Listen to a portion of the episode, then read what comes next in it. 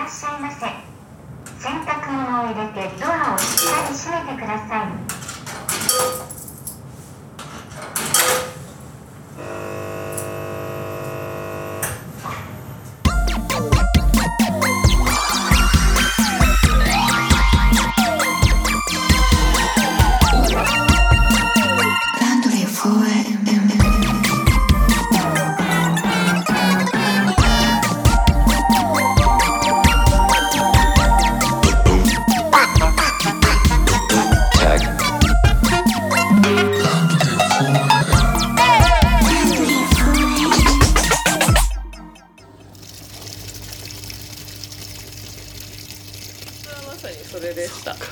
あそうだよその富田さんの20周年の「ホープ・オブ・アス。いや大変ですよね」どうでした？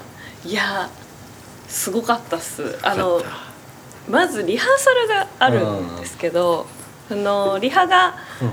えっと、現地でやるリハではなくて、うん。現地でやるリハはその当日の出番の前にさらっと本当にサウンドチェックするって感じでその前にまあ一応こうバンドで合わせてみましょうっていうのまあを大きめのスタジオ大きめのスタジオを借りてやったんですけど、もうなんかその時点でもう演奏がうますぎて 一回弾くみたいな「えっ?」て「えすごい!」みたいな 感じで「えとかってでそのすごい富田さん、まあ、お優しいし、うん。まあ、プロフェッショナルだから「大丈夫ですか？何かありますか?」ってすごい私に聞いてくださるんですけどいや多分私以外の方は問題ないと思いますみたいな。私の歌唱力以外は大丈夫だと思いますみたいな。だからさっき言った慣れてない当たり前が全くないの極極地みたいな。あでもね、うん。不思議と入れちゃいました、へえなんかまあ自分がその今までやってきたライブっていうのは、うん。まあ無駄ではないのかなっていうのと、あとやっぱあそこまで周りが完璧だとはあ。なんというかあそのボケっとしてても確かに周りは完璧なのでっていう。そっか。普段のライブは自分あバンマスはいるとしても自分がリーダーであり、うんうんうんうん。あらゆるセッティングみたいなものも頭を働かせ、うん。フルで働かせて毎回挑んでるのに比べるとっていうことで、そう。なんですよね。で私がやってたのがその DJ セットでのライブと、そのバンドセットでのライブをまあ両方やってたんですよ。うん。でなんかよくぐじぐじ言ってましたけど、あのバンドの方はやっぱりすごくアクシデントが起きるんですね。はい。ですごくアクシデントが起きてあの起きるがゆえにこう違う扉が開くみたはい。いな、だからアクシデントもええやんええやんみたいな。そうそう「ええやん」みたいなライブ感、ライブ感みたいな感じはでこうすごいなんか自由な音楽への扉がこう一個パカーって開くような感じがするし、その DJ セットでやる時にはやっぱりオケが完璧だから自分がやっぱりミスれないくて、はやっぱしっかりそのボーカルとか歌詞っていうものをまあお客さんに伝えるようにうん。なんかやるっていうこう2つのライブの形式をやってたのがうん。良かったんだと思うんそです。っか。じゃあそう。今回の富田さんのとのライブはその中間というか両方の両方をかけて4をかけたみたいな感じでした。両方のスキルを持って4倍増し4倍増しでで要求されてるみたいな。みたいな感じだったのでまああの本当に何もなくやるよりは随分良かったと思いますしあのね結構やっぱ演奏陣すごかったんでかなり上がりましたね。やっぱテンション上がりましたね。じ。高揚しましたね。じゃあ出番前とうん出演中と出番後の感覚ってうん。今まであの感じてたライブとかとの体験とは違ううわもう結構違うたかも。うんうんでも不思議とねなんかね行く途中まではすっごい緊張してたんですよ。やっぱりメンツもすごいじゃないですか。うんテレビで見てた人たちだみたいな 処処刑されに行くみたいな。そうそうう。わーみたいな。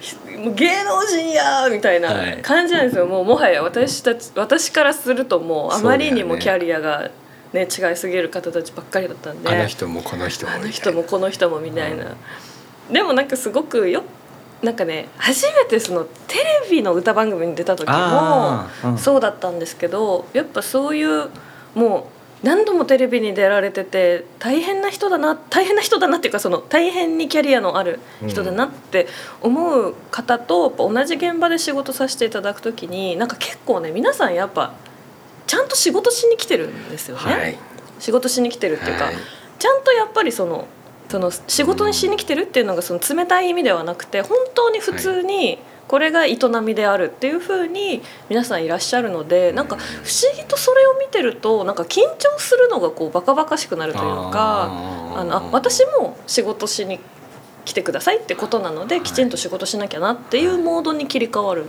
じゃあ。プロの当たり前の中に混ざっていく感じみたいな。そうですそうです。だからすごい不思議とキャーキャーする感じとかやっぱりその緊張する時ってそのやっぱちょっとキャーキャーしちゃってるんだと思うんですよね、うんすごいとこに来ちゃったみたいな、うんうんでもみんないやこれが当たり前ですっていう感じで仕事されてるからあ自分もやっぱりもっと落ち着かなきゃなとかうん。自分ができる仕事をちゃんとなんかやんなきゃなっていうマインドになんか自然になるから。じゃあ行く前はちょっとキャーキャーの緊張があーですなんるんだけど。かもう虫になったみたいな気持ち。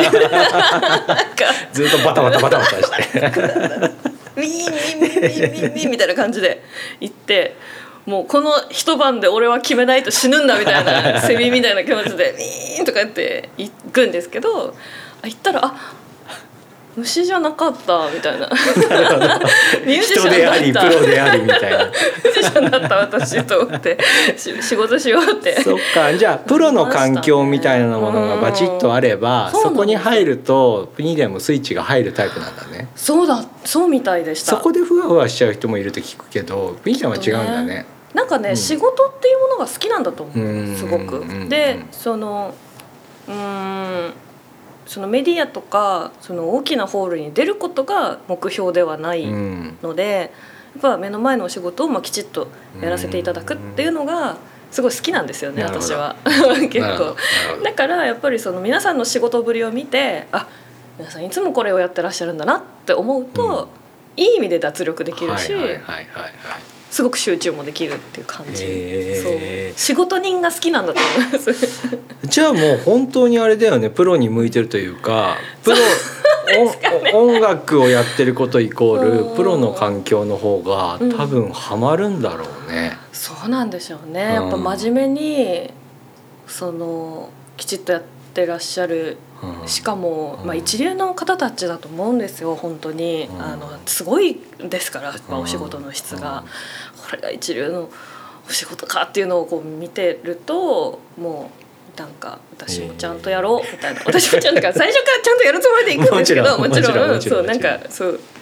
すごいキャーキャーしてた自分に気づくっていうか。だからどこか楽しむとか含めて、うさっきの使い言葉の使い方でいううん。プロじゃない方のうん。自由な自分みたいなものってまああった方がいいじゃない？創造性っていう意味では。でもやっぱりこう人の前で演奏するとかってうん。それとちょっと真逆のスイッチ入んなきゃいけないからうん。だからそこが嫌いじゃないっていう話に聞こえるんだけどってことだよね。そうですそうです。仕事好きです、へー。うん、基本的になんか働きたくない人ではないので、はいはいはい。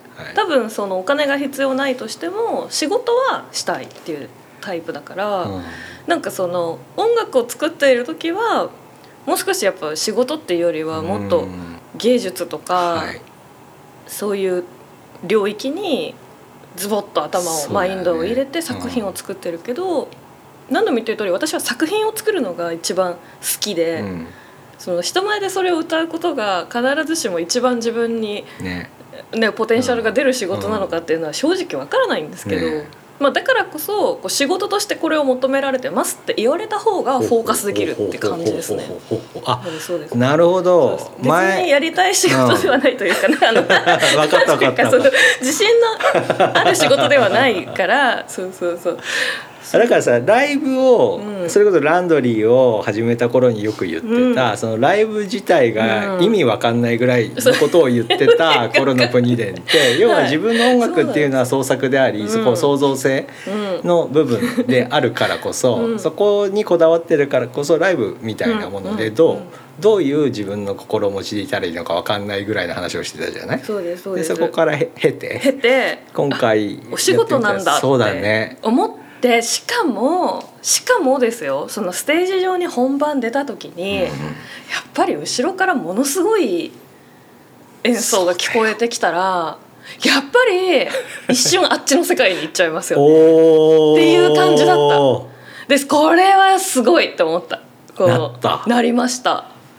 いやなんかねこう後ろからはい。やっぱ本当にちょっとちゃんと落ち着いて、お仕事しなきゃなっていう気持ちでそのステージに向かっていったんですけど音がもう鳴り始めるとあーって 感じでした。あーってしか私言ってないつもりなんですけど勝手に歌ってるみたいな感じっていうか。そうなんだすごかったです。それがやっぱり本当にプロのミュージシャンの力なんだなと思うんですけど。今回のさうん。富田さんのその20周年のゲストアクトとして出るっていうのが、あのまあ、それ自体もすごいことだけど、さらに「周の島」っていう、今までライブでは一回もやったことのない、うん。しかもうん。楽曲制作自体もあれだけ、なんきつい。高高難易度の そう。ことをやった難しい歌ですよ。でしょ？でそのライブの前話した時もさ、のなんか不安しかないぐらいのさもうことを言ってたじゃん。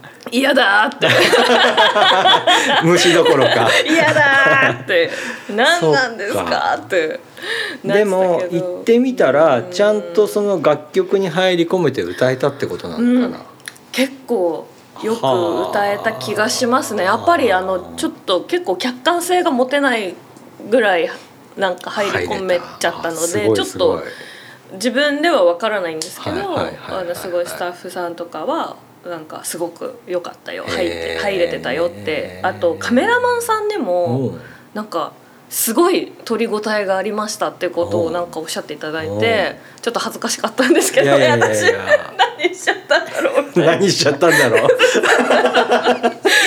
カメラマンが取り応えって言ったら何しちゃったんだろうっていうのは考えなくていいと思うけど怖って思って。へいやでもすごくねあの本当に勉強になる体験でしたね。そっか。じゃあ歌を歌ってる瞬間のその自分のうんと動き以外はうんこうそれその他にこう意識ができないぐらい集中できたってことだようん、できね。なかったですね。ー。なんかねそのお客様いらっしゃるんですけど、うん。そのなんかねお客様と私がこの頭の中で、なんかこう抱えてる週の島っていうあの島の情景みたいなのとかがすごいこうダブって見えるっていうかそのなんか自分がどこにいるか分かんないって感じですね、うん。特にやっぱリズム隊が凄まじかったんで平陸さんでしょドラム。すごかったですよ俺だから行けなかったし見れなかったんだけど、はい平陸さんだっはて情報見て、うわーやっちゃった。